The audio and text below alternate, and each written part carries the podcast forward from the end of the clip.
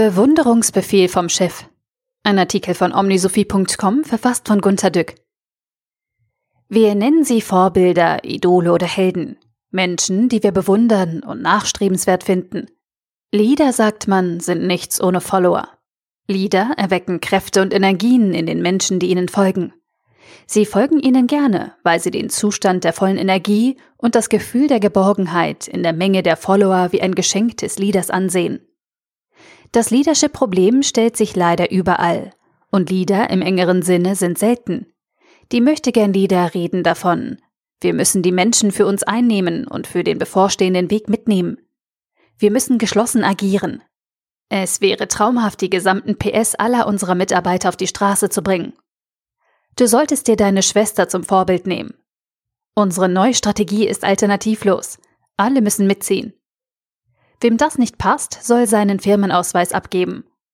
Jeder muss einsehen, dass Abweicher werden ihre Illoyalität bereuen. Solange du deine Füße unter meinem Tisch stellst. Im wirklichen Leben geht es darum, dass selbsternannte Leader in ihrer Vorstellung Bewunderung und Followership erwarten und oft sehr energisch einfordern. Das Problem, dass man ihnen lieber nicht folgen will oder sogar nicht folgen sollte, sehen sie gar nicht. Das gibt ihnen oft eine große Stärke. Denken wir an unsere Kindheit zurück, als wir zu Jugendlichen reiften. Da sahen wir, dass vieles an unseren Eltern nicht Gold war, nur eben glänzend hingestellt wurde. Das erkannten wir in der Vorstufe zum Erwachsenwerden und hielten es einigermaßen enttäuschend unseren Eltern vor.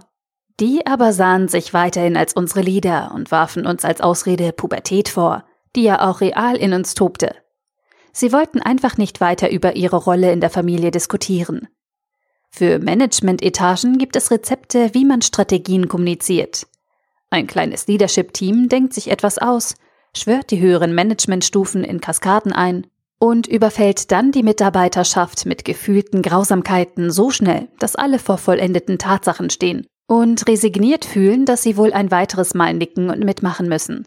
Zur Verkündung eines radikal neuen Weges. Unsere neue Strategie ist es, schneller als der Markt zu wachsen, und zwar nachhaltig im Sinne unserer ubiquitären Nachhaltigkeitsstrategie.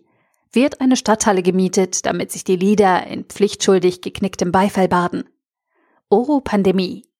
Das Ganze wird jetzt per Zoom schwieriger, weil darin noch kein Super-Button installiert ist, mit dessen Drücker der Begeisterungsgrad zum Beispiel minütlich dokumentiert werden kann. Zoom ist leider noch lebensfremd. Die Software ist zu einseitig auf gegenseitige Kommunikation ausgelegt und hat Schwächen bei der Überwachung der Followership. Es gibt viele Ansätze in Erziehung und Management, die Welt zu verbessern. Die sind allesamt idealistisch und geben uns Hoffnung. Abschaffung von Hierarchien, ganzheitliches Denken, Nachhaltigkeit, Abschied vom Wachstumszwang. Ob es wirklich besser wird? Sind nicht Startup-Kulturen das Modell für die Zukunft? Ja, aber wie bringt man die Mitarbeiterschaft etablierter Unternehmen unter einen Hut? Startups haben eine Mission. Aha, eine Mission. Die haben wir schnell bei der Hand. Wir sind die beste Firma von allen. Wenn es nicht klappt, weil die Mitarbeiter nicht jubeln, dann erkennen wir, dass Startups eine Vision haben. Aha, eine Vision. Nehmen wir diese. Wir werden die Nummer eins und fühlen schon jetzt begeistert die Siegesfreude in uns. Die Mitarbeiter aber maulen, Typisch, ihre Arbeit müsse einen Sinn haben.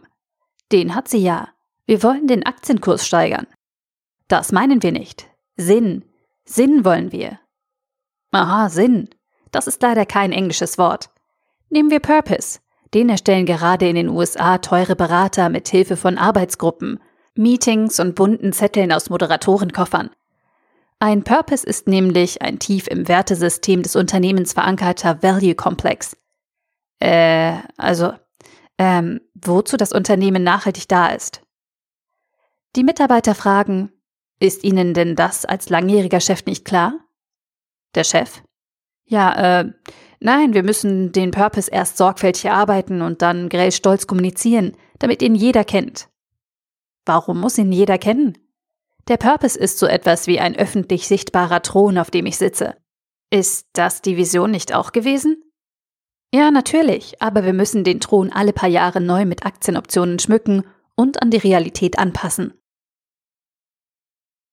Der Artikel wurde gesprochen von Priya, Vorleserin bei Narando.